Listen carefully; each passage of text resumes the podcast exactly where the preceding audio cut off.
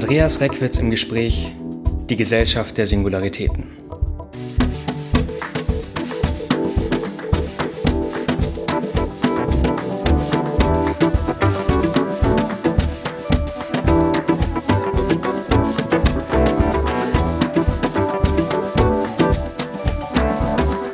Liebe Hörerinnen, liebe Hörer, willkommen zurück.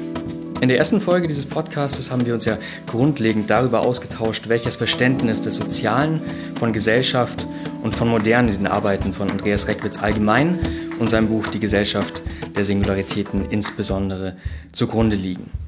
Gegen Ende der Folge kamen wir dabei auch schon auf die drei Triebkräfte zu sprechen, welche die Singularisierungsprozesse in der Spätmoderne vorantreibt. Nämlich Ökonomie, Technologie und eine sich wandelnde Logik des Sozialen.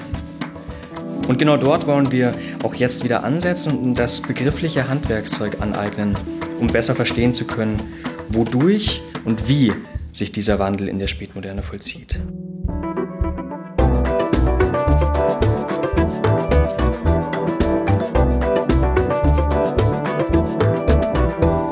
Herr Reckwitz, es ist auch schon ein wichtiger Begriff gefallen, nämlich Logik des Sozialen.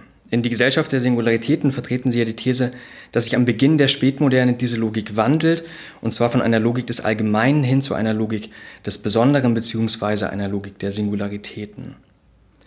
Bevor wir in die Unterscheidung und die jeweiligen Merkmale gehen, welche Funktionen hat die Begrifflichkeit einer Logik des Sozialen denn an sich? Ja, ähm, zunächst muss man sagen, dass diese Unterscheidung zwischen einer sozialen Logik des Allgemeinen und einer des Besonderen, die ja so eine Art, man könnte sagen, Leitunterscheidung für das ganze Buch ist, dass die auf äh, zwei verschiedenen Ebenen funktioniert. Also einmal könnte man sagen, das ist für mich ein ganz allgemeines Analyseinstrumentarium äh, mit dem man in der modernen Gesellschaft und vielleicht sogar auch in Bezug auf vormoderne Gesellschaften verschiedene soziale Phänomene untersuchen kann. Äh, das ist also auch sehr empirienah gedacht, also wie so eine Art Tool, wie so eine Art Werkzeug. Also wir schauen uns an, wie Doing Generality, also die Prozesse der Allgemeinisierung gewissermaßen vorangehen und wie die auf der anderen Seite das Doing Singularity, also Prozesse der Besonderung vorangehen. Und das gibt es auch in der Moderne von Anfang an. Das ist eigentlich auch beides, könnte man sagen, für die moderne charakteristisch, dass sie in radikaler Weise eine Logik des Allgemeinen transportiert und in die Welt setzt, also mit der Industrialisierung, mit der Demokratisierung und so weiter und auf der anderen Seite aber auch eine Logik des Besonderen in die Welt setzt, also seit der Romantik könnte man sagen. Insofern ist das ein ganz allgemeines Werkzeug, auf das wir ja auch näher eingehen werden und gleichzeitig habe ich aber ja auch damit im Zusammenhang eine, man könnte sagen, gesellschaftstheoretische These, nämlich die, dass eben innerhalb der Moderne oder im Verlauf der Moderne sich eigentlich das Verhältnis zwischen diesen beiden Logiken verändert. Also dass wir ähm, am Anfang gewissermaßen eine sehr starke Logik des Allgemeinen haben und eine untergeordnete Logik des Besonderen und das verändert sich im Laufe der Zeit. In der Spätmoderne gewinnt eben die Logik des Besonderen an Bedeutung. Sie wirkt auch strukturbildend, wobei die Logik des Allgemeinen dabei aber auch nicht verschwindet. Das müsste man, also es geht nicht einfach also um einen von gewissermaßen von 0 auf 100 und von 100 auf 0, sondern die, die Konstellation, also das Verhältnis zwischen den beiden verändert sich. Aber natürlich konnte man erstmal fragen, was heißt jetzt da überhaupt soziale Logik?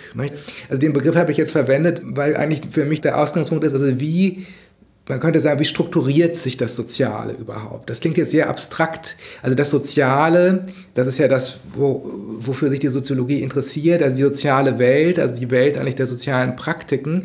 Aber man kann natürlich sagen, diese Welt des Sozialen, die lässt sich auch noch in unterschiedliche Weise, man könnte sagen, formatieren. Ja, also wir haben jetzt, um ein Beispiel zu nehmen, auch aus der klassischen Diskussion bei Ferdinand Tönnies, klassischer Soziologe um 1900, da gibt es diese Unterscheidung Gemeinschaft und Gesellschaft. Und da könnte man sagen, also Gemeinschaft und Gesellschaft sind nach Tönnies zwei Formatierungsweisen des Sozialen. Das Soziale kann entweder gemeinschaftlich organisiert sein, also alle in dem Kollektiv untergeordnet, oder es kann gesellschaftlich organisiert sein, dass Individuen einander eigentlich als Mittel zum Zweck wahrnehmen. Tönnies macht was anderes als ich, aber das wären so zwei, man könnte sagen, gegensätzliche Formatierungsweisen des Sozialen, die Tönnies unterscheidet. Oder später haben wir das so, also jetzt auch in der neueren Diskussion, dass zum Beispiel unterschieden wird, Markt und Hierarchie. Dass man sagt, das sind auch zwei gegensätzliche Formen, wie das Soziale strukturiert ist, also entweder marktförmig, als Wettbewerb, Konkurrenz und so weiter, oder als Hierarchie, wie in einer Bürokratie, dass es da eindeutige Weisungsverhältnisse von oben nach unten geht.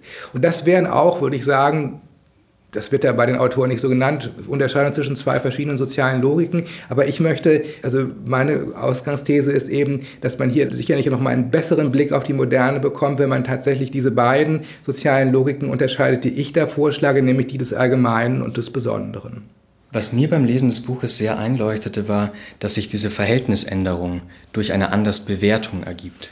Genau, also Soziale Logik enthält verschiedene Elemente, auch werden wir gleich nochmal eingehen, also verschiedene Praktiken, könnte man sagen, verschiedene Praxisformen, also beobachten, bewerten, aneignen und herstellen. Aber ich denke, sehr plastisch wird es eben bei den Praktiken des, des Bewertens. Also, dass man sagen kann, also wo, welcher Weise unterscheidet sich eine soziale Logik des Allgemeinen von einer des Besonderen.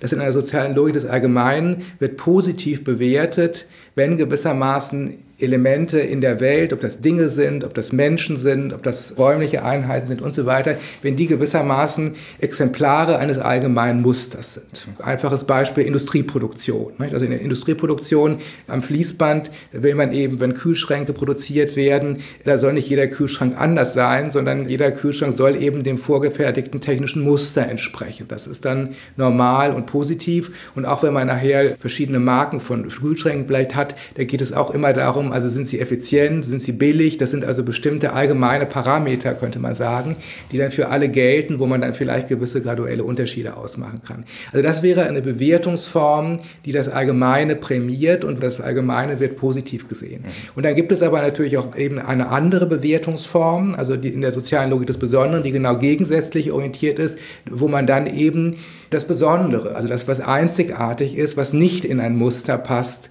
positiv prämiert. Also klassischerweise das moderne Feld der Kunst. Ne? Also wo man sagen würde, das Kunstwerk, ob das jetzt ein Gemälde ist oder ob das ein Musikstück ist oder ein Roman, der wird dann positiv bewertet von der Leserin, von der Kritik und so weiter, wenn das eben etwas Originelles ist, wenn es also nicht so ist wie die anderen, oder das auf besondere Art und Weise affiziert. Und ich denke, da kann man das sehr gut sich klar machen, also anhand der Bewertungsformen, also wird jetzt das Allgemeine oder wird das Besondere positiv bewertet. Das sind also zwei konträre Logiken der Bewertung, wenn man so will. Das heißt also, in einer Logik des Allgemeinen wird das als wertvoll gesehen, als wertvoll bewertet, wenn man so möchte, was Produktivität hervorruft und fördert was standardisiert ist und sich in allgemeine Muster einfügen lässt. Habe ich das richtig verstanden? Genau, also man kann auch in dem, wie Sie das jetzt gerade gefragt haben, kann man jetzt natürlich sehr gut einen Zusammenhang sehen zwischen der sozialen Logik des Allgemeinen und dem Prozess der formalen Rationalisierung. Den hatten wir ja auch in der letzten Folge angesprochen. Also was Max Weber ja als den Kern der Moderne annahm, nämlich Rationalisierungsprozesse, also Prozesse der Effizienzsteigerung, der Optimierung und so weiter. Und die sind nun in der Regel eigentlich verbunden mit Praktiken des Allgemeinen, der Allgemeinisierung Rationalisierung, wenn man so will. Also es wird zum Beispiel im Zusammenhang mit technischer Rationalisierung spielt die Logik des Allgemeinen eine große Rolle. Wir hatten ja gerade über Industrieproduktion gesprochen, aber zum Beispiel auch im Zusammenhang mit einer ähm, theoretischen Rationalisierung, also wie wir das aus der Wissenschaft kennen, aus den Naturwissenschaften, auch den Sozialwissenschaften, wenn da allgemeine Theorien aufgestellt werden, auch da haben wir die Logik des Allgemeinen. Da geht es immer darum, das Einzelne einer allgemeinen Theorie unterzuordnen oder auch zum Beispiel normative Rationalisierung, also Stichwort das moderne Recht Recht, wo es auch immer darum geht, eigentlich allgemeine Gesetze, die für alle gelten, aufzustellen. Also wir haben in verschiedenen Bereichen eigentlich in der modernen Gesellschaft, ich denke, das macht ja auch die Moderne aus, als sie dann entstand Ende des 18. Jahrhunderts und sich dann immer mehr ausbreitete im 19. Jahrhundert. Also dieser radikale Rationalisierungsprozess der Moderne ist eben gleichzeitig ein Prozess einer immer breiter und weiter werdenden sozialen Logik des Allgemeinen. Also immer mehr werden die Dinge vergleichbar, sie werden teilweise auch immer gleicher, sie werden auch immer standardisierter, was ja zum Beispiel auch dann im 19. Jahrhundert die Kulturkritik auf den Plan gerufen hat, also dass das alles immer so gleich aussieht und dass die Moderne so eine Generalisierungsmaschine ist, wurde ja von mancher Seite aus kritisch gesehen. Aber egal wie man es jetzt sieht, auf jeden Fall denke ich, das ist zunächst mal etwas, was denke ich auch im Kern der modernen Gesellschaft erstmal steckt, dass ein, ich würde eben sagen, Doing Generality betrieben wird. Also da sind wir nochmal bei dem Doing, das sind also Praktiken, in in denen das Allgemeine gemacht wird. Das muss man sich immer klar machen. Also dieses Allgemeine, das ist nicht von vornherein vorhanden. Das ist also insofern bei mir jetzt auch anders gedacht als zum Beispiel in der Erkenntnistheorie bei Kant, wo ja das Allgemeine und das Besondere unterschieden wird. Man sagt also, das ist eben im menschlichen Erkenntnisvermögen so angelegt, Also immer beides, allgemeine Begriffe oder die besondere Anschauung. Aber was mich jetzt als Soziologe natürlich interessiert, das Allgemeine gibt es erstmal noch gar nicht. Das muss fabriziert werden. Das muss also, äh, man muss anfangen, die Dinge vergleichbar zu sehen. Also zum Beispiel, dass die Menschen alle gleich sind, war ja auch nicht von vornherein klar, sondern musste ja auch erstmal zusammen mit der Aufklärung sichtbar gemacht werden. Oder eben, dass die Dinge gleich sein sollen und nicht unterschiedlich. Also das sind auch alles äh, auch Interpretationsprozesse, die eben hier in der sozialen Logik des Allgemeinen äh, eingelagert sind. Das heißt also, man könnte sagen, dass dieses Doing Generality bzw. die Rationalisierung sich auch auf verschiedene Einheiten des Sozialen ablagert bzw. sich dort zeigt. Genau, das ist auch jetzt nochmal ein ganz wichtiger Punkt für mich. Also soziale Logik, das heißt eben einmal, ich versuche das ja recht systematisch auch aufzuzäumen, dass da bewertet wird, dass auch interpretiert wird oder beobachtet wird, dass auch äh, angeeignet wird, dass auch die Dinge hergestellt werden ähm, als allgemein. Aber jetzt ist natürlich die Frage, was wird denn da als allgemein produziert, bewertet und so weiter. Und das können ganz verschiedene Einheiten des Sozialen sein. Also ich unterscheide da also jetzt fünf Einheiten, man könnte vielleicht sogar an noch mehr denken. Also einmal geht es natürlich darum, das hatten wir ja auch in den Beispielen schon angesprochen, dass es um die Dinge geht. Also dass Dinge als allgemeine bewertet werden, produziert werden, also Stichwort Industrieprodukte, dann geht es auch darum, dass natürlich Individuen als Exemplare allgemeiner Muster in die Welt gesetzt werden, also zum Beispiel die modernen Berufsrollen, ne? also wo es darum geht, dass der Einzelne eben die Rolle einer Berufstätigkeit erfüllt. Da geht es nicht um die individuelle Persönlichkeit, sondern darum, dass man eben diesem allgemeinen Muster folgt. Dann das Dritte, denke ich, worauf man das auch beziehen kann, die soziale Logik, das sind räumliche Einheiten. Nicht? Also auch räumliche Einheiten lassen sich auch standardisieren und werden in der Moderne ja sehr viel standardisiert, also zum Beispiel Stichwort serielles Bauen, ne? also wo dann jedes Haus letztlich, also im International Style, Teil gleich aussieht und wo man ein allgemeines Muster hat. Da geht es nicht darum, dass jedes Haus besonders sein soll. Und dann eben viertens auch zeitliche Einheiten lassen sich auch einer Logik des Allgemeinen unterwerfen. Das ist in der Moderne auch ganz stark der Fall. Also der ganze Wiederholungscharakter auch von Routinen, zum Beispiel in einer Organisation, ne? also in einer Fabrik oder einem Büro, wo dann immer die gleichen Abläufe stattfinden. Also wo die Zeit immer wieder, also man könnte sagen, auch eine Rationalisierung der Zeit ja stattfindet. Und fünftens schließlich kann man, denke ich, auch sagen, dass Kollektive, also auch kollektive Einheiten selber auch nochmal in der Moderne einer Logik des Allgemeinen unterworfen werden. Und da wäre sicherlich das beste Beispiel tatsächlich die moderne Organisation, also die Organisation als eine Einheit, die eben bestimmten allgemeinen Mustern folgt, zum Beispiel der Hierarchie, sodass dann am Ende zum Beispiel ein Krankenhaus organisationsförmig genauso organisiert ist wie eine Schule oder ein Industriebetrieb, jedenfalls in dieser klassischen Form. Also es folgt einem bestimmten allgemeinen Muster der Arbeitsteilung, der Bürokratie und so weiter. Also da haben wir, denke, das scheint mir ganz wichtig zu sein und das macht das Ganze jetzt natürlich auch als Analyseinstrument sehr flexibel. Also auf diesen verschiedensten Einheiten, Dinge, Menschen, Raum, Zeit, Kollektive, kann man eigentlich diese Prozesse des Doing Generality in der Moderne beobachten und dann sieht man eben auch, wie grundlegend diese Prozesse wirken. Also sie beziehen sich gewissermaßen auf alle möglichen Einheiten des Sozialen. Jetzt haben wir gesehen, worauf sich diese Standardisierung bzw. die Logik des Allgemeinen, wo sich das zeigt. Was wir noch nicht richtig angesprochen haben, ist, wie sich das zeigt. Also was sind die Praktiken, wodurch generalisiert und standardisiert wird. Genau. Also wir hatten ja eine Praktik vorhin schon äh, genannt, nämlich die Bewertungspraktiken. Und die scheinen mir auch ganz zentral zu sein. Also ähm, in einer Logik des Allgemeinen bewertet man eben dasjenige, was dem allgemeinen Muster entspricht, positiv und was abweicht, negativ. Mhm. Das ist also, Bewertungspraktiken liegen auf der Hand. Aber es ist natürlich jetzt eine offene Frage, welche Praktiken gibt es da noch? Und ich habe äh, da jetzt also insgesamt vier Praktiken unterschieden. Auch da könnte man sagen, vielleicht gibt es auch noch mehr. Das scheint mir wirklich eine offene, auch eine empirische Frage zu sein.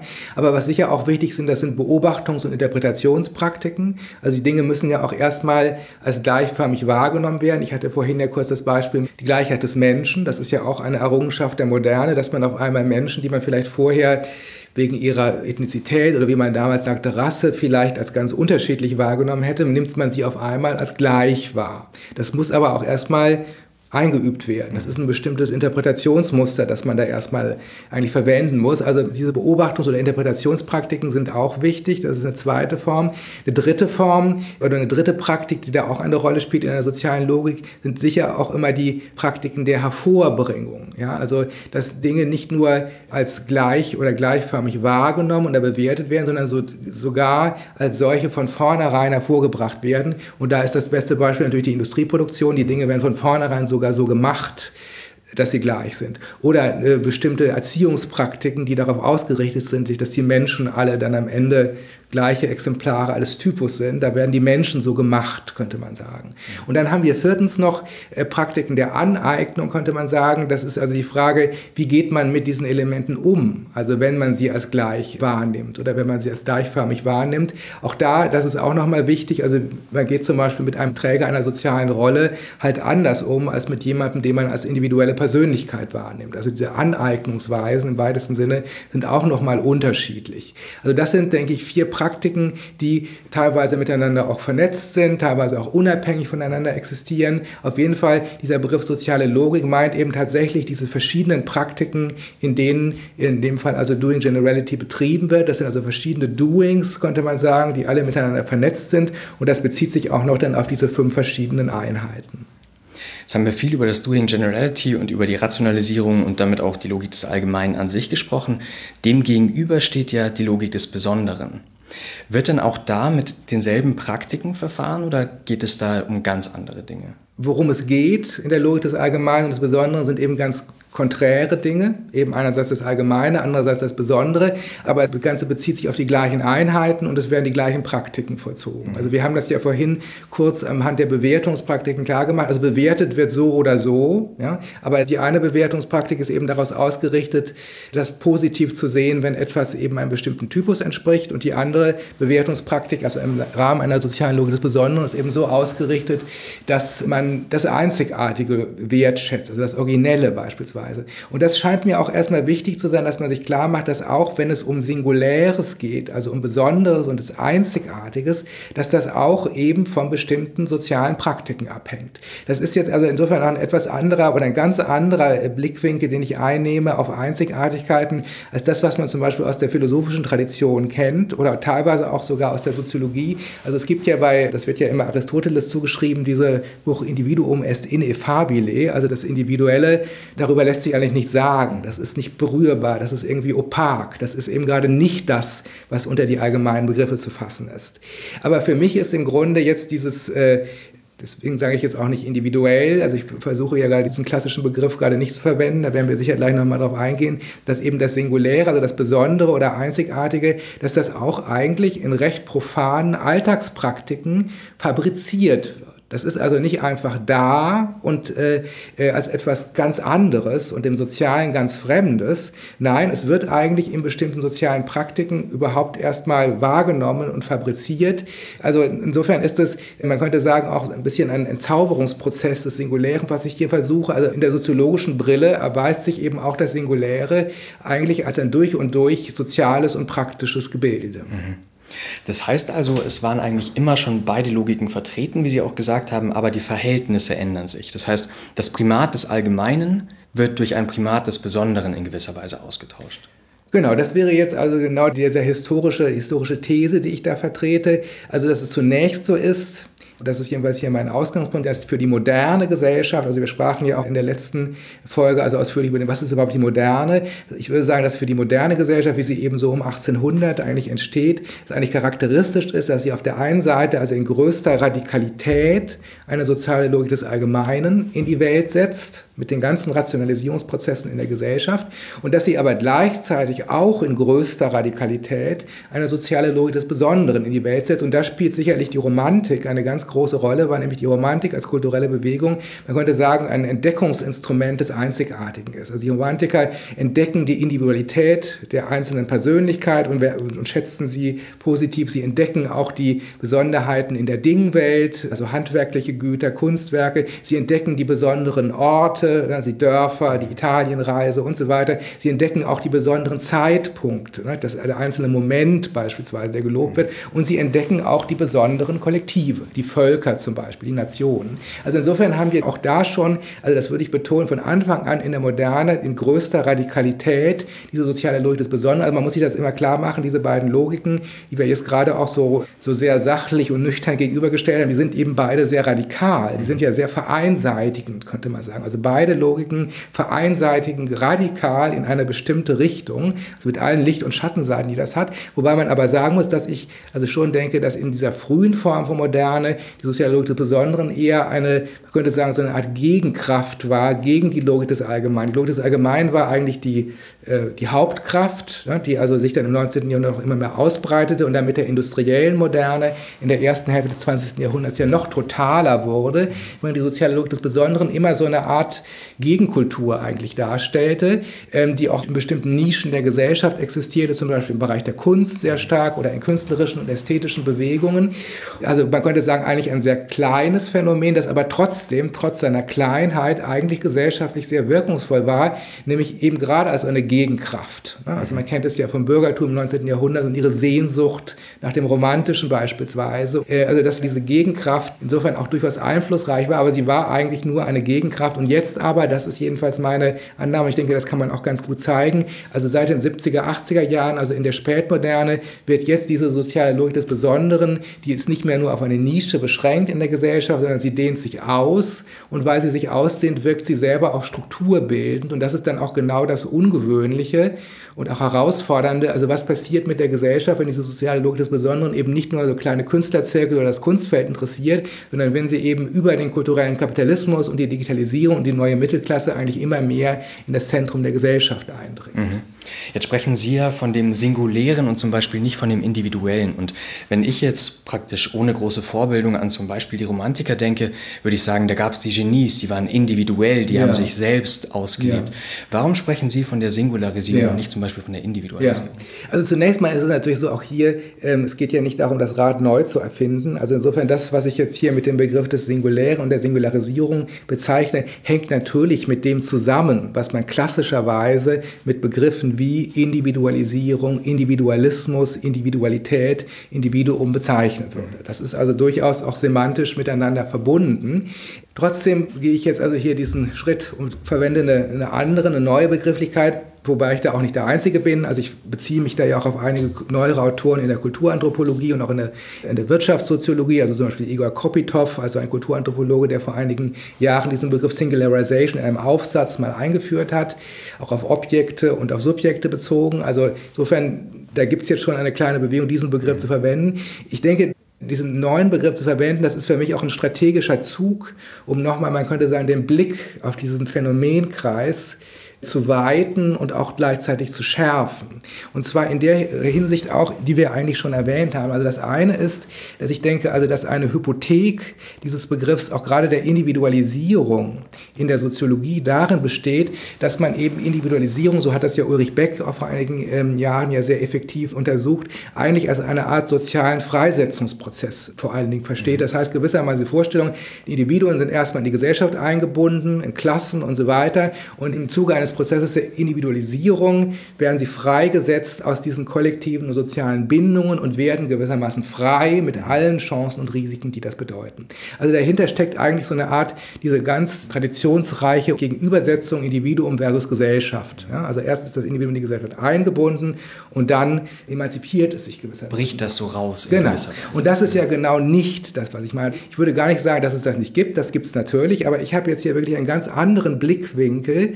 Es geht ja gerade nicht darum, dass irgendwas freigesetzt wird, sondern die Besonderheiten und Einzigartigkeiten oder, wenn man so will, Individualitäten werden ja gerade sozial fabriziert. Also das heißt, wir bewegen uns weiterhin an einer Logik des Sozialen oder des Gesellschaftlichen. Die, das Gesellschaftliche oder Soziale wird auch nicht schwächer dadurch, dass jetzt äh, das Besondere oder Einzigartige prämiert wird. Also vielleicht wird es sogar stärker dadurch oder noch anspruchsvoller. Also insofern diese Freisetzungsmetaphorik, die ja ganz stark und auch diese Gegenüberstellung Individuum versus Gesellschaft, die ja ganz stark in dieser Vorstellung von Individualisierung enthalten ist, die mache ich gerade nicht mit. Ich würde sagen, das verstellt uns sogar den Blick darauf, weil wir eben die Besonderheiten selber als das Resultat eines beständigen sozialen Fabrikationsprozesses, zum Beispiel auch der Bewertung, wahrnehmen müssen und auch untersuchen müssen vor allen Dingen. Das ist das eine, warum ich eben denke, dass Individualisierung eine Hypothek ist. Das zweite ist, ähm, mir geht es ja nicht nur um die Individuen. Ja, also man könnte jetzt natürlich sagen, ja gut, also wenn man die Besonderheit und Einzigartigkeit auf Subjekte bezieht, auf sogenannte Menschen, dann könnte man doch von Individuen reden, von Individualität. Das könnte man natürlich auch machen. Nur mir geht es ja gerade darum, dass verschiedenste Einheiten des Sozialen, sowohl einer sozialen Logik des Besonderen als auch äh, des Allgemeinen unterliegen. Und das heißt eben jetzt eben nicht nur Menschen. Also natürlich auch Menschen werden das ist ja genau das, was die Romantik seit dem Genie-Kult ja eigentlich auch in den Mittelpunkt stellte, werden als besonders oder einzigartig wahrgenommen, aber eben auch die Dinge.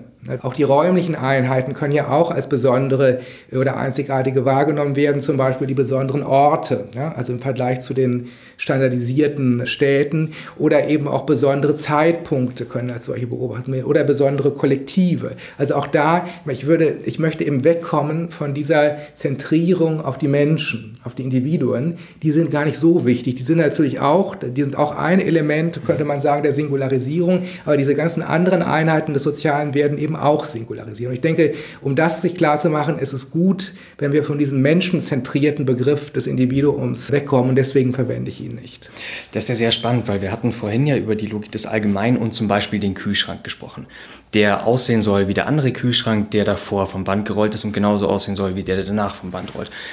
Jetzt sagen Sie, auch Objekte können singularisiert werden und haben das Beispiel des Kunstwerks ja. genannt. Da ist es sehr augenscheinlich. Was wäre ein anderes Beispiel für ein singularisiertes Objekt? Ich denke, die Kunst ist insofern wirklich interessant, weil man sagen, das ist im Feld, der, also in der Moderne vielleicht das erste Feld, wo wirklich auch sehr vehement und auch sehr anerkannt, könnte man sagen, singularisiert wird, wo man das auch erwartet. Das ist aber in anderen Bereichen, also wenn man sich an Objekte denkt, auch so. Und das Interessante ist ja, da werden wir in der nächsten Folge darauf zu sprechen kommen, dass auch gerade die kapitalistische Ökonomie mittlerweile auch auf singuläre Produkte setzt. Also wir haben zum Beispiel können jetzt sagen, wir sitzen hier in einer Wohnküche ähm, auf Stühlen von Charles and Ray Eames. Das sind also, wer das kennt, das sind ja eigentlich klassische Industrieprodukte, ne? also könnte sagen vom Band. Also insofern könnte man erstmal sagen, Logik des Allgemeinen. Aber das Interessante ist ja, dass zum Beispiel diese Stühle von Eames, dass sie im Grunde im kulturellen Feld als ein Designobjekt wahrgenommen, das eben auch singulär erscheint. Und, und zwar dadurch, dass eben dieses Objekt, das ist ja eigentlich ein Plastikstuhl, also jetzt erstmal wenig aufregend, geframed wird in dieses ganze Narrativ, dass es eben eigentlich in die gesamte amerikanische Designgeschichte des 20. Jahrhunderts eingeordnet werden kann und dann eben auch noch mit, diesen, mit dieser Autorfunktion Charles und Ray Eames verbunden wird, also quasi wie ein Kunstwerk betrachtet wird. Das wird also in seiner Einzigartigkeit dann im Vergleich auch vielleicht zu anderen, ähm, zu anderen Designobjekten, zu anderen Stilen, zum Beispiel zu anderen Epochen wahrgenommen. Also da findet auch eine Singularisierung statt und zwar äh, interessanterweise, obwohl das ja überhaupt kein das sind ja keine Einzelstücke, sondern das sind ja wirklich, das existiert ja in vielen Exemplaren, aber das ist in dem Falle überhaupt nicht hinderlich. Also man sollte jetzt nicht davon ausgehen, dass Singularität zwingend Einmaligkeit bedeutet. Klar, es gibt bestimmte singuläre zum Beispiel Objekte, die einmalig sind, aber es kann auch etwas als singulär erscheinen, das auch in mehreren Exemplaren existiert, wenn es eben jetzt alles zum Beispiel als ein Produkt dieser Autoren XY oder dieses besonderen Stils erscheint. Also das wäre jetzt ein Beispiel aus dem Bereich der, der Ökonomie, aber man könnte natürlich auch zum Beispiel jetzt an die Wissenschaft sogar denken. Nicht? Also dass man auch äh, sagen kann, dass zum Beispiel einzelne Theorien auch als besonders oder einzigartig im wissenschaftlichen Diskurs erscheinen, also etwa die Arbeiten von Michel Foucault oder von Niklas Luhmann. Das sind eben auch für sich genommen einzigartige Theorien, die auch wieder mit einer Autorfunktion verbunden sind. Also da haben wir auch Objekte, die singularisiert werden. Jetzt haben Sie von den Stühlen gesprochen, auf denen wir hier gerade sitzen. Man könnte ja dann auch denken, es gibt praktisch Objekte, die noch in einer Logik des Allgemeinen hergestellt wurden, die sollten möglichst alle gleich aussehen. Und die werden aber dann in einer Logik des Besonderen mit einer Art von Geschichte versehen. Genau. Und da sind ja dann auch die Fabrizierenden, beziehungsweise wahrscheinlich ja auch die Rezipierenden extrem wichtig für diese Logik des Besonderen. Genau, also erstmal, ich denke gerade diese Narrativierung ist eben ein Weg, in dem auch zum Beispiel Dinge, aber auch Menschen natürlich ähm, singularisiert werden. Also das äh, haben wir ja auch gerade jetzt im Bereich der spätmodernen Ökonomie sehr stark. Also dass durch das Einbetten von etwas in eine Geschichte das Ganze auf einmal besonders erscheint. Das kann man auch auf andere Einheiten beziehen, zum Beispiel auf sowas wie Städte. Ja, also auch eine Stadt erscheint auf einmal dadurch einzigartig, indem man etwa ihre Geschichte selber auch kennt oder indem sie selber auch so ein, ein bestimmtes Narrativ des was weiß ich, Industriestadt mit wechselvoller Geschichte oder und so weiter. Also man kann eben dadurch auch tatsächlich Dinge, die vorher einer sozialen Logik des Allgemeinen zugeordnet wurden, die lassen sich jetzt also in einem zweiten Schritt, wenn das irgendwie vorteilhaft erscheint, singularisieren. Also einmal kann man versuchen, sowas sogar gezielt hervorzubringen. Wir sprachen ja vorhin auch von den Praktiken der Hervorbringung, also dass man direkt etwas versucht, also zum Beispiel auch äh, im Wirtschaftsbereich oder Städte, beim Städtebau und so weiter, man versucht sogar gezielt etwas in diese reguläre Richtung zu formen.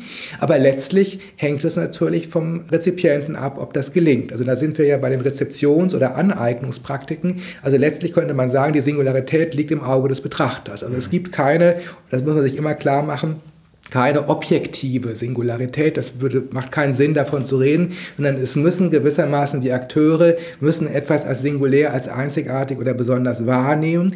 Und jetzt kommt natürlich an dem Punkt auch leicht nochmal diese Rückfrage, aber dann sind die Dinge ja gar nicht wirklich einzigartig. Mhm.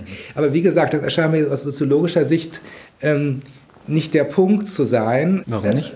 Weil die Einzigartigkeiten, wie sie ja soziologisch vorkommen, immer eben ein Teil sozialer Praktiken sind. Sie sind, müssen Teil der sozialen Welt sein, in denen sie eben als einzigartig anerkannt werden. Also sie sind ja nicht irgendwie in so einem, sind kein Ding an sich oder so oder irgendwas in so einem objektiven Reich, also neben dem Sozialen, wo sie existieren, sondern sie müssen eben in der sozialen Welt das einzigartig wahrgenommen und dann sind sie auch gewissermaßen für die Akteure einzigartig. Also es gibt ja das berühmte Thomas-Theorem äh, in der Soziologie, das sinngemäß sagt, also wenn etwas als real wahrgenommen ist, dann ist es in seinen Konsequenzen real. Ja, also wenn die Leute an Gott glauben, dann hat das eben gesellschaftliche Auswirkungen. Ob es Gott jetzt wirklich gibt, wissen wir nicht. Aber wenn sie daran glauben, dann hat es entsprechende Auswirkungen. Und so ist es mit den Singularitäten eben auch.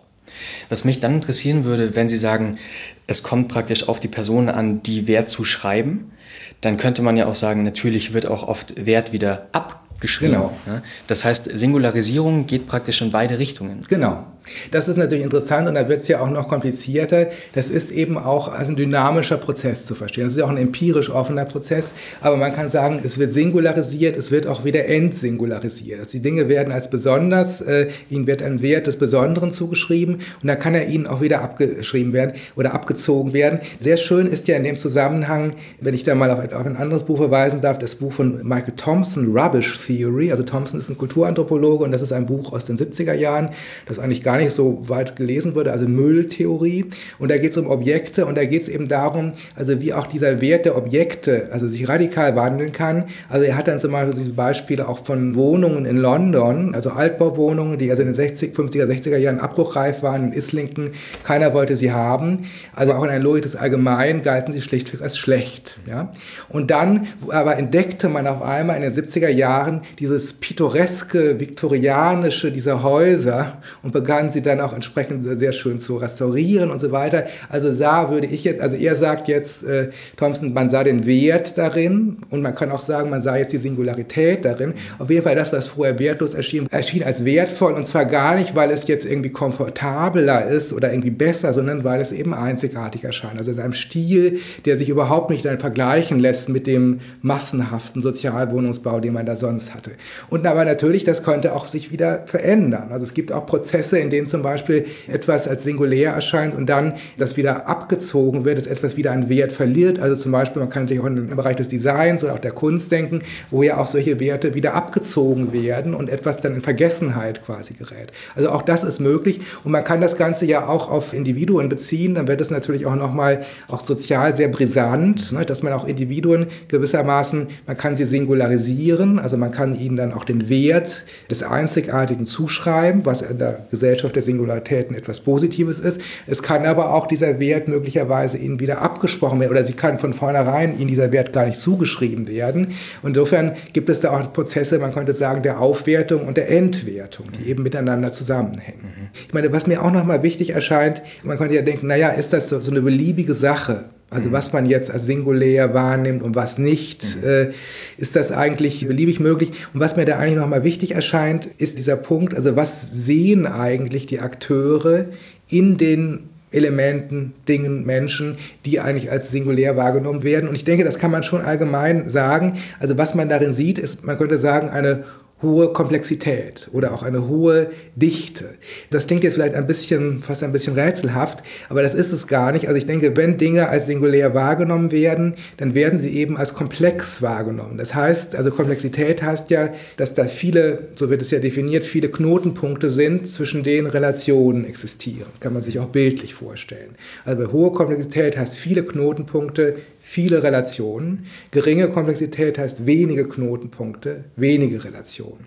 Also Dinge, die als singulär wahrgenommen haben, da wird eine hohe Komplexität in ihnen gesehen. Also wenn wir jetzt zum Beispiel Menschen nehmen, dann könnte man sagen, also wenn man jemanden also als singulär wahrnimmt, dann ist der ungeheuer komplex. Bestes Beispiel romantische Liebe. Das ist ja auch das Beispiel von Niklas Luhmann in Liebe als Passion. Also wenn man jemanden liebt, das ist ja auch nach Luhmann eine Erfindung der Romantik, dann ist er oder sie ungeheuer komplex. Dann sieht man so viele Eigenschaften in dem anderen und so viele Verbindungen. Also jede einzelne kleine Geste und, und jede Äußerung des anderen, das alles im Zusammenhang. Also man entdeckt da eine, eine ungeheure Komplexität im anderen. Oder auch nur, wenn man mit jemandem befreundet ist, auch da schon. Ne? Man, also der ganze Charakter in seiner individuellen Persönlichkeit wird offenbar deutlich das muss man aber auch erstmal wahrnehmen. Ne? Das ist auch eine Frage der Wahrnehmung. Äh, umgekehrt, wenn man die gleiche Person, also die Person, die die Geliebte ist, aus einer anderen Sicht als beruflichen Rollenträger wahrnimmt, ist die Komplexität sehr gering. Also wenn die gleiche Person jetzt sagen wir mal, ein Büroangestellter ist, der eben immer bestimmte Handgriffe jeden Tag die gleichen macht, man hat die gleichen Erwartungen an ihn, dann ist das eine geringe Komplexität. Man kann ihn dann auch anhand bestimmter allgemeiner Parameter sehr gut bewerten. Wird die Arbeit gut gemacht oder schlecht gemacht? Also insofern haben wir da eine reduzierte Komplexität. Und ich denke, man könnte schon sagen, die Logik des Allgemeinen und auch die Rationalisierung ist so, dass sie immer, man könnte sagen, Komplexität niedrig hält oder reduziert und dadurch werden die Dinge eben auch so leicht vergleichbar. Also man kann die Dinge leicht vergleichen, wenn sie nur wenige Eigenschaften eigentlich haben. Ähm, und umgekehrt, Singularisierung bedeutet immer auch, dass die Dinge in ihrer Komplexität wahrgenommen werden. Und das kann man auch auf andere Bereiche beziehen, zum Beispiel die Wahrnehmung von Kunstwerken oder auch die Wahrnehmung von Natur. Also wenn man die Natur als singulär wahrnimmt, da muss man ja auch eben sensibel sein für ihre Wahrnehmung. Insofern könnte man auch sagen, also Singularisierung setzt doch immer eine gewisse Wahrnehmungsschulung voraus. Mhm. Äh, das erschließt sich vielleicht nicht immer auf den ersten Blick. Und das kennt man ja auch. Also zum Beispiel, wenn es um Popmusik geht oder so, diejenigen, die da Fans sind, die sich gut auskennen, die sehen dann das Singuläre bei bestimmten Gruppen oder bei bestimmten Interpreten. Diejenigen, die außen vor stehen, sehen da überhaupt nicht das Besondere. Für die ist das alles nur Popmusik. Ja? Also insofern sieht man da auch sehr stark, dass eben gerade diese Sensibilisierung für Komplexitäten eine wichtige Rolle spielt, auch für Singularisierung. Mhm. Das heißt ja dann aber auch, wenn einige Dinge als sehr singulär herausstechen sollen, müssen ja auch sehr viel eben als nicht singulär wahrgenommen werden. Das heißt, es führt da auch immer zu einer Polarisierung in gewisser Weise. Also das ist in der Spätmoderne faktisch so. Und das ist ja für mich auch ein ganz zentraler Punkt, also dass die Singularisierungslogik, wenn sie sich so verbreitert in der Spätmoderne, wenn sie eine so große Rolle spielt, so funktioniert, dass immer nur einzelne, einzelne Einheiten als singulär anerkannt werden und viele andere nicht. Dass viele andere gewissermaßen in der Logik des Allgemeinen ähm, unsichtbar bleiben. Ob das jetzt zwingend so sein muss, ist nochmal eine andere Frage. Da wäre ich mir gar nicht so sicher. Man könnte sich ja idealerweise auch eine Gesellschaft vorstellen, in der gewissermaßen alles als Singularität anerkannt wird. Also die so offen und liberal ist, dass sie alles eigentlich als singulär was wahrnimmt. Ich glaube auch nicht, dass das eine Überforderung wäre. Es wäre nochmal ein Gedankenexperiment, sich das vorzustellen. Also es gibt ja auch bestimmte programmatische Texte im Bereich der, wo es um Pädagogik geht, dass man sagt, also jeder oder jedes Kind sollte als Besonderes anerkannt werden. Und auch in den sogenannten Defiziten, die muss man gar nicht als Defizite wahrnehmen, sondern das ist eben auch eine Einzigartigkeit. Also das ist durchaus denkbar, so etwas. Aber faktisch ist es so, also in der Spätmoderne, dass die Singularisierung zu einer könnte sagen, zu sehr asymmetrischen Verhältnissen führen, nämlich dass eben das eine als singulär anerkannt wird und das andere nicht. Klassischerweise kennt man das aus dem Kunstfeld, das ist, denke ich, auch ein gutes Paradigma. Natürlich, es gibt so viele Romanautoren, so viele Komponisten, so viele Maler und wer von denen gelingt es eigentlich, im Kunstfeld anerkannt zu werden als einzigartig? nur einigen wenigen und vielen anderen gelingt es nicht. Wir haben da so gewissermaßen Winner-Take-All-Konstellationen. Darauf werden wir ja noch näher eingehen. Mhm. Jetzt haben Sie vorhin schon von der Kultur gesprochen, die besonders auch im Zuge der Romantik dann damals eine Art von Gegenbewegung gebildet hat zu einer damals noch sehr prävalenten Logik des Allgemeinen. Das heißt, die Kultur ist in gewissermaßen einfach viel deutlicher und viel stärker geworden in der Logik des Besonderen und hat da einen viel größeren Stellenwert als noch zuvor. Genau, das ist, denke ich, ein wichtiger Punkt, aber auch nochmal ein etwas schwierigerer Punkt, äh, denn was heißt da jetzt Kultur? Ne? Also mhm. ich würde tatsächlich, ähm, also wir hatten ja jetzt, jetzt ausführlich über diese Unterscheidung zwischen der sozialen Logik des Allgemeinen, der des Besonderen gesprochen, aber ich führe ja auch noch eine zweite Unterscheidung ein, die eigentlich auch für meine Analyse durchgängig wichtig ist, nämlich die Unterscheidung zwischen Rationalisierung und Kulturalisierung. Also wir haben ja jetzt auch schon immer wieder über die formale Rationalisierung im Sinne von Max Weber gesprochen, also dieser Prozess der Effizienzsteigerung. Optimierungstendenz, der eben in der Regel sehr eng mit der Logik des Allgemeinen zusammenhängt. Aber was wäre jetzt gewissermaßen der Gegenspieler zur Rationalisierung? Da hatte ich eben auch länger drüber nachgedacht. Also gibt es da etwas, ich hatte ja auch schon in der letzten Episode gesagt, das interessiert mich ja immer sehr, was ist eigentlich das andere oder die andere Seite der Rationalisierung. Da sagen, die Logik des Besonderen ist schon so etwas wie die andere Seite der Rationalisierung, aber der eigentliche Gegenbegriff, würde ich sagen, ist die Kulturalisierung. Das ist jetzt natürlich ein Kunstbegriff und da, vielleicht wird man auch erstmal die Stirn runzeln, was kann überhaupt Kulturalisierung heißen? Das klingt ja so, als ob etwas noch kultureller wird oder die Kultur sich steigert. Aber was kann das überhaupt heißen? Weil wir ja eigentlich, denke ich, mittlerweile in sozialen Kulturwissenschaften häufig einen sehr allgemeinen Kulturbegriff auch haben, indem wir sagen, also Kultur ist überall dort, wo Bedeutungen eigentlich am Werk sind, wo es Sinnzusammenhänge geht, wo, wo Dinge interpretiert werden. Und da muss man natürlich sagen, Gesellschaft ist so halt immer kulturell. Also weil überall, egal worum es geht, wird interpretiert, werden Bedeutungen zugeschrieben, wird Sinn zugeschrieben.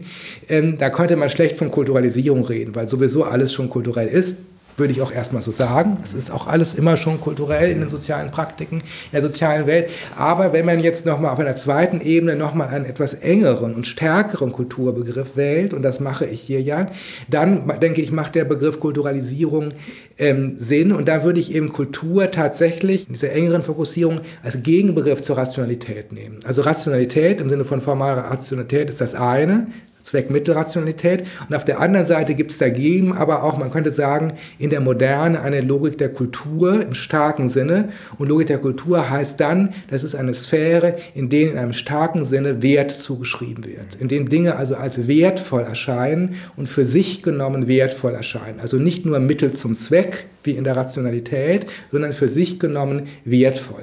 Und das ist aber diese Unterscheidung jetzt zwischen Rationalität und Kultur ist eine, die, denke ich, durchaus auch bei den soziologischen Klassikern schon vorgedacht ist. Also einmal bei Max Weber haben wir da auch schon eher die Unterscheidung zwischen zweckrational und wertrational. Also der nimmt das zweite zwar auch noch rational, aber also gewissermaßen zwischen Zwecken und Werten, dass das zwei verschiedene Modi sind.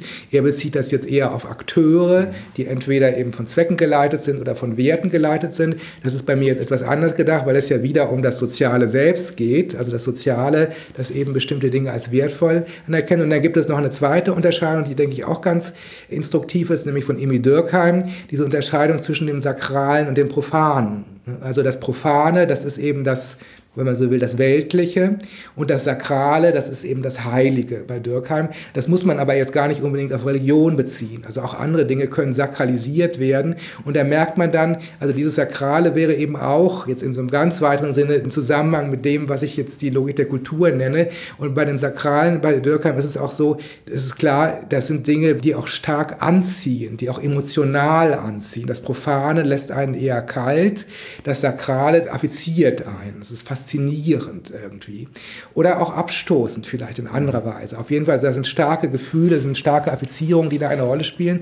Und diese, denke ich, sehr wichtigen Ideen da von Dürkheim und von Weber, die würde ich eben auch gerne modernisieren, indem ich jetzt also die Unterscheidung zwischen formaler Rationalität und Kultur, also zwischen Rationalisierung und Kulturalisierung ziehe. Und dann würde eben Kulturalisierung heißen, dass bestimmte Dinge oder Elemente in der sozialen Welt, dass ihnen ein starker Wert zugeschrieben wird, dass sie als wertvoll erscheinen und dass ihnen in diesem Prozess des wertvoll Erscheinens, dass sie auch mit starken Affekten oder Emotionen verbunden sind. Äh, und ich denke, das ist in allen Bereichen so, die wir auch genannt haben. In dem Moment, wenn es um Kultur geht, also Kulturalisierung, die eben häufig an die Logik des Besonderen auch gekoppelt ist, dann spielen eben solche Vorstellungen des Wertvollen und dann spielen auch starke Affekte eine ganz andere Rolle als in dieser relativ abgekühlten mhm. Version des Sozialen, die wir aus der Logik des Allgemeinen und aus der Rationalisierung kennen. Mhm.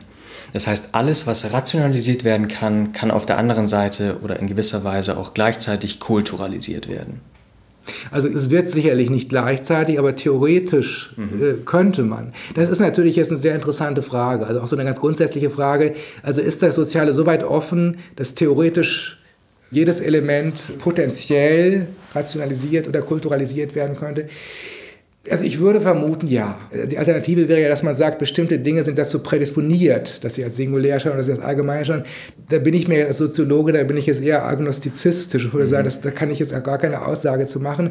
Also prinzipiell erscheint mir das so. Dass, also wir sehen ja auch, dass Dinge, also das ist ein ganz gutes Beispiel, das Urinal von äh, Marcel Duchamp aus dem Kunstfeld, wo man denkt, das ist ja so profan wie nur irgendwas, also ein Urinal aus irgendeiner öffentlichen Bedürfnisanstalt, mhm. wird dann aber in ein Museum gehängt und erscheint dann als Kunstwerk also wird dann singulär. Also selbst das durch und durch Profane wird auf einmal singularisiert. Mhm. Und umgekehrt können ja auch Dinge, die vorher, also aus ungeheuer sakral erscheinen, denken Sie an das Königtum oder so oder die Monarchie und dann nach einer Revolution das ist völlig entzaubert. Mhm. Also auch da können ja Entsingularisierungsprozesse stattfinden. Es scheint wirklich sehr offen zu sein in der sozialen Welt, was, wann, wie rationalisiert oder kulturalisiert wird.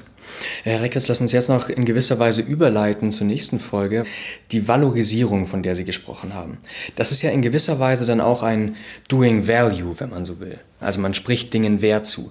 Das kann man ja auch ganz klar im Bereich der Ökonomie finden. Ja, also genau, das ist jetzt erstmal nochmal ein wichtiges Stichwort, Doing Value. Also wir hatten ja gerade über die Kulturalisierung gesprochen und darüber, dass es so gewissermaßen eine Sphäre des Wertvollen ist. Und auch da, das muss man sich auch wieder ganz praktisch, ne? also praxiologisch vorstellen. Also diese Werte, die sind nicht irgendwie in einem Wertehimmel vorhanden, sondern es wird eben wieder den Dingen in bestimmten Praktiken ein Wert zugeschrieben, also ein Doing Value. Und das sind natürlich wiederum Bewertungs Valorisierungspraktiken oder in dem Fall würde ich eben sagen, wenn es um wirklich um das Wertvolle geht, sind es Valorisierungspraktiken, in denen dann zum Beispiel also ein Mensch als geliebte Person valorisiert wird oder eben ein Ding als ein wertvolles Designobjekt valorisiert wird. Also das Doing Singularity könnte man sagen und das Doing Value hängt sehr häufig eng miteinander zusammen und tatsächlich haben wir dieses Doing Value eben nicht nur in Bereichen, denen man vielleicht ohne weiteres darauf kommt, dass es die dort gibt, also zum Beispiel in der Kunst oder in der Romantik romantischen Liebe, sondern eben auch tatsächlich in der Ökonomie, also gerade in, man könnte sagen, in dem Feld,